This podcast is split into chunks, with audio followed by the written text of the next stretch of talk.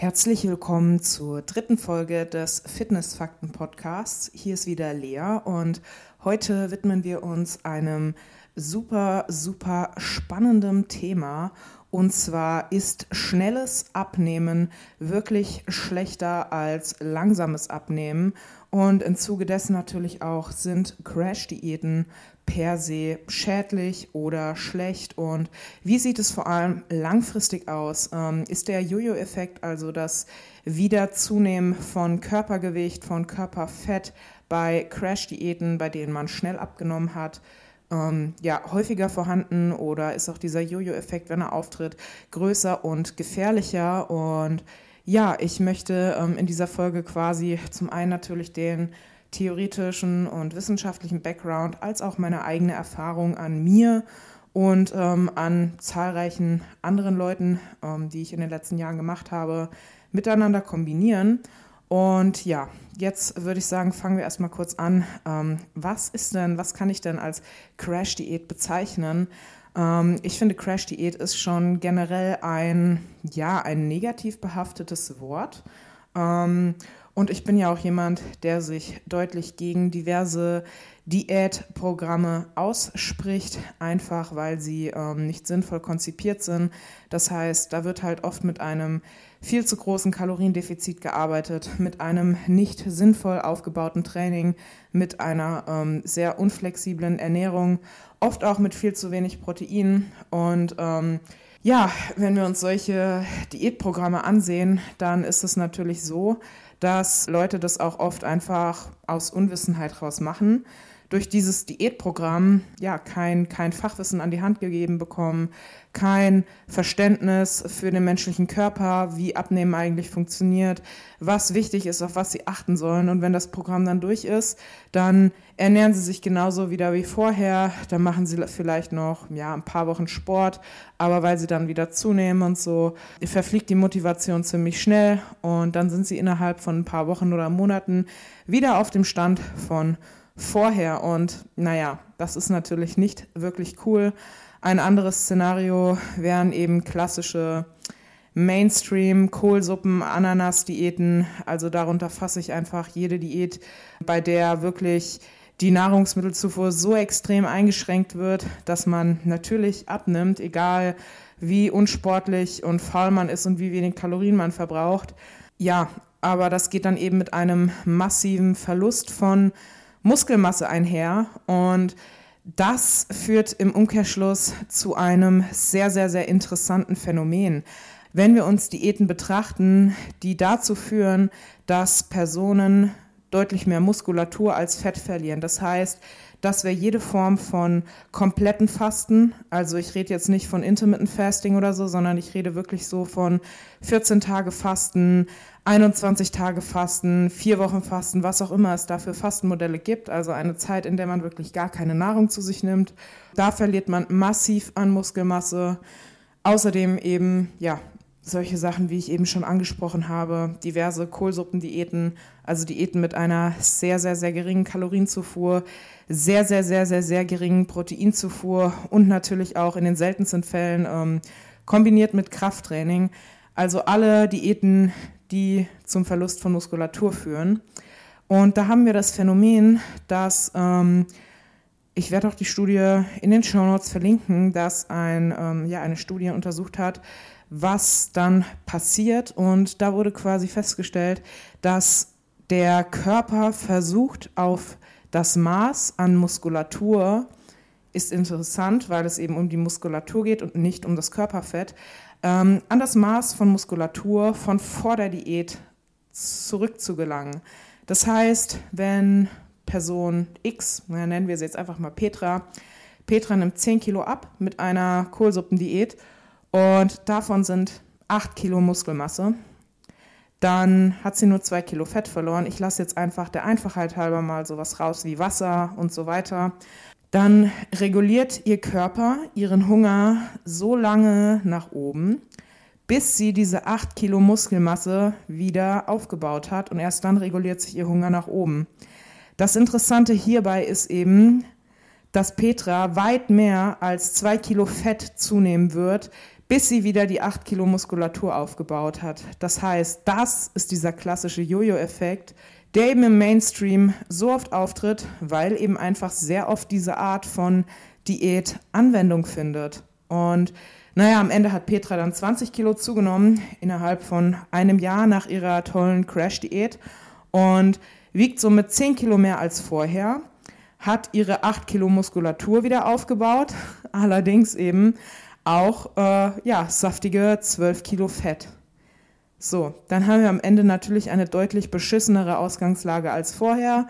Und früher oder später wird Petra wieder die nächste Crash-Diät machen. Und ja, wie das Ganze dann in den nächsten zehn Jahren weitergeht, ähm, wir kennen diese Menschen. Das ist jetzt kein total unrealistisches Beispiel. Das kommt oft vor. Allein wenn ich daran denke, habe ich in, im Familienkreis meiner Bekannten locker vier, fünf Leute, auf die dieses Phänomen zutrifft.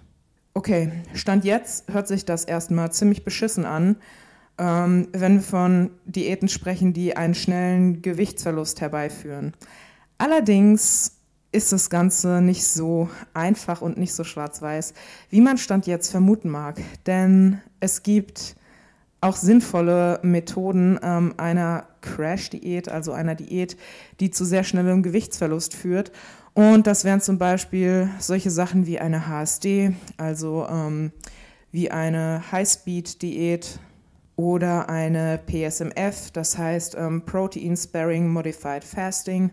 Das sind zum Beispiel Diätmodelle, die wissenschaftlich fundiert sind, die sich eben auf solche physiologischen Grundlagen ja, stützen, von denen wir wissen, dass sie eben verhindern, dass wir viel Muskulatur abbauen. Und diese Diäten, also zum Beispiel PSMF oder HSD, funktionieren grundlegend gleich, aber doch eben komplett anders als andere Crash-Diäten.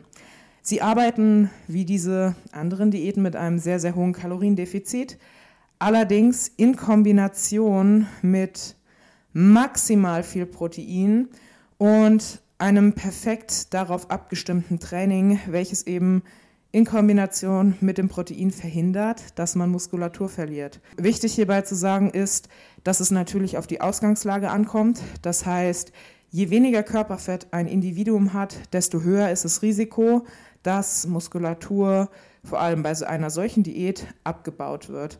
Deshalb eignen sich solche Diäten wie die HSD oder die PSMF insbesondere für Leute mit einem hohen Körperfettanteil. Und ähm, diese Personen kommen auch überraschend gut mit solchen Diätmodellen zurecht, was, wie gesagt, auf physiologischer und vor allem hormoneller Ebene auch Sinn macht.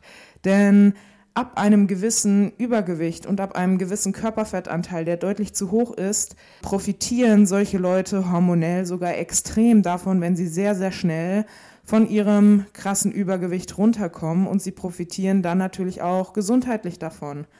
Das heißt, einfach so pauschal zu sagen, hey, ja, Crash-Diäten sind für jeden scheiße, schnell abnehmen ist für jeden scheiße, das ist, ähm, das ist sozusagen wie die Farbe Blau sieht an jedem scheiße aus. So, es ist einfach nicht so.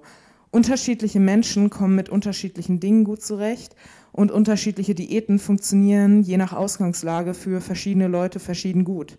Und man kann pauschal sagen, je fetter ein Mensch ist, desto besser geeignet ist er für solche Diäten und desto wichtiger ist es auch, dass er schnell von diesem Übergewicht runterkommt. So, und jetzt komme ich auf die eigentliche Studie zu sprechen, ähm, ja, von der ich am Anfang schon gesprochen habe. Eine Studie von Neckers ähm, von 2010 und die heißt The Association Between Rate of Initial Weight Loss and Long-Term Success in Obesity Treatment. Das Slow and Steady Win the Race. Ja, in dieser Studie von 2010 wurde eben untersucht über, über sechs Monate wurde quasi untersucht, ob diese Menschen mit einem überdurchschnittlich hohen BMI. Der lag durchschnittlich bei 36,8 Prozent. Also es handelte sich hier um übergewichtige Menschen. Die wurden in drei Gruppen aufgeteilt und da wurde untersucht, welche Gruppe zum einen schneller, also besser abnahm und natürlich auch, welche Gruppe langfristig ihr Gewicht besser halten konnte. Und wenn wir jetzt der Crash-Diäten ist scheiße These nachgehen, dann wäre natürlich die Gruppe, die sehr, sehr schnell abnimmt, die, die auch ähm, sehr, sehr schnell wieder zunimmt. Und diese Ergebnisse zeigen aber, dass die Gruppe mit dem allergrößten Kaloriendefizit natürlich am schnellsten abnahm und langfristig auch am besten ihr Gewicht hielt, beziehungsweise langfristig sogar am besten abnahm. Und das liegt eben daran, dass das übergewichtige Menschen sind und ähm, dass wir, wie gesagt, schon diese biologischen Parameter haben, diese hormonellen Parameter, die eben zeigen, dass gerade bei solchen Leuten schneller Gewichtsverlust Sinn macht. Ich spreche auch von Dingen wie Leptinresistenz, Insulinsensitivität, Leptin- und Grelinspiegel und so weiter und so fort, Inflammation im Körper, die durch Übergewicht auch stark erhöht ist. Und wenn wir die schnell davon wegbringen, dann werden die langfristig ähm, nicht nur gesünder, sondern auch langfristig ihr Gewicht besser halten, weil der Hormonhaushalt besser funktioniert. Und ein nicht zu vergessener, ganz, ganz wichtiger und wesentlicher Faktor ist sehr simpel, Motivation. Wenn du jemanden hast, der stark übergewichtig ist und der nimmt direkt in der ersten Woche 5, 6 Kilo ab, dann ist das eine krasse Motivation. Und wenn sich bei so Leuten erstmal gar nichts tut und die tun sich eh schon schwer damit, dann fehlt einfach dieser, dieser Faktor der Motivation extrem. Und ähm, das bestätigt quasi auch meine Erfahrung, auch mit mir und auch mit ganz vielen anderen Leuten. Wenn man mit einem krassen Defizit in eine Diät einsteigt, dann funktioniert die Diät langfristig besser. Ab einem gewissen Körperfettanteil macht es natürlich keinen Sinn, ein großes Defizit mit Gewalt irgendwie ultralang durchboxen zu wollen. Aber auch wenn man bereits lean ist, also mit lean meine ich, wenn man bereits einen geringen Körperfettanteil hat, dann kann man super mit einer Speed Week arbeiten, mit einer HSD-Woche, in der man eben wirklich mit einem großen Defizit arbeitet und sich einen kleinen ähm, schönen Sprung in die Diät verschafft. Und da hat man gleich wirklich direkt viele positive Faktoren. Man sieht gleich direkt in den ersten Tagen, einen ähm, optisch deutlichen Unterschied. Man sieht auf der Waage einen deutlichen Unterschied. Und das Beste ist, wenn man das Nahrungsvolumen am Anfang mal deutlich reduziert, wenn man quasi noch von der Nicht-Diätphase gesättigt und gestärkt ist, dann hat man ähm, in den darauffolgenden Diätwochen ein deutlich geringeres Hungergefühl und äh, kommt mit weniger Nahrung deutlich besser zurecht. Demnach kann man eben nicht per se sagen, Crash-Diäten sind scheiße. Ähm, wenn wir von den gängigen 0815 Mainstream Crash-Diäten sprechen, sicherlich. Wenn wir allerdings von wissenschaftlich fundierten Konzepten wie der PSMF oder der HSD sprechen, ähm, dann kann man sagen, die machen erstmal absolut Sinn, vor allem für Leute, die übergewichtig sind und für Leute, die eben normalgewichtig sind oder vielleicht sogar schon ähm, an einem relativ niedrigen Körperfettanteil kratzen. Da muss man sagen, nur bedingt, auch für Frauen, nur bedingt, weil Frauen eben ähm, hormonell deutlich anfälliger für Störungen durch Diäten sind. Aber ähm, das wäre wirklich was, wo ich sagen würde, da kann man noch mal ganz genau in anderen Podcast-Folgen drauf eingehen. Ähm, ich denke, das hier ist eine ganz gute Länge, um so ein Thema ähm, zu erklären und für alle Leute verständlich hoffentlich zu erläutern. Also wie immer gilt auch hier, es gibt kein Schwarz und Weiß, es gibt nicht per se, das ist für alle gut und das ist für alle schlecht. Man muss immer individuell abschätzen, ähm, was hat man für eine Ausgangslage, was hat man für ein Ziel, was hat man für einen Lebensstil. Denn man muss auch bedenken, solche Diäten mit einem sehr, sehr großen Defizit ähm, sind jetzt vielleicht auch nicht die schlauste Idee, wenn man beruflich extrem krass eingebunden ist, wenn man einen krass anstrengenden Beruf hat und dann noch trainieren will oder wenn man irgendwie fünf Kinder daheim hat, die äh, unterhalten werden wollen. Deshalb ja, einfach immer, immer, immer individuell gucken und genau. Ich würde sagen, das ist eine kurze und knackige Folge zum Thema ähm, ist schnell abnehmen, schädlich, sind Crash-Diäten scheiße, verursachen sie einen Jojo-Effekt und wenn ihr vielleicht zu einzelnen Gesichtspunkten aus dieser Folge nochmal eine extra Folge wollt, also zum Thema, wie funktioniert eine HSD, wie funktioniert PSMF, dann könnt ihr mir das sehr, sehr gerne als ähm, Rezension hinterlassen, also als Kommentar auf iTunes, wenn wir mittlerweile auf iTunes sind, ich hoffe schon. Oder mir auch einfach auf meinem Instagram-Account schreiben, lealoslifting-official. Schaut da auf jeden Fall mal vorbei. Und wir hören uns in der nächsten Folge. Ich wünsche dir, ich wünsche euch allen einen wunderschönen Tag oder Abend oder Nacht, wann auch immer du das hörst. Bis zur nächsten Folge, deine Lea. Ciao.